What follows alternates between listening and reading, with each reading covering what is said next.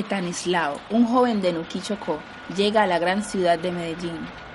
Ingresa a la Universidad Bolivariana a estudiar medicina. Él es alto, negro y con una sonrisa espectacular. Y aunque era un poco tímido, su voz era escandalosa. Mi gente, ¿qué es lo que, ¿Qué es lo que hace? ¿Qué es lo que dice? ¿Qué es lo que quiere? Cuando intentó arrendar una pieza, la dueña de la casa, influenciada por su vecina, dice, esos negros son bullosos, rumberos, borrachos, malas pagas y peleoneros, no.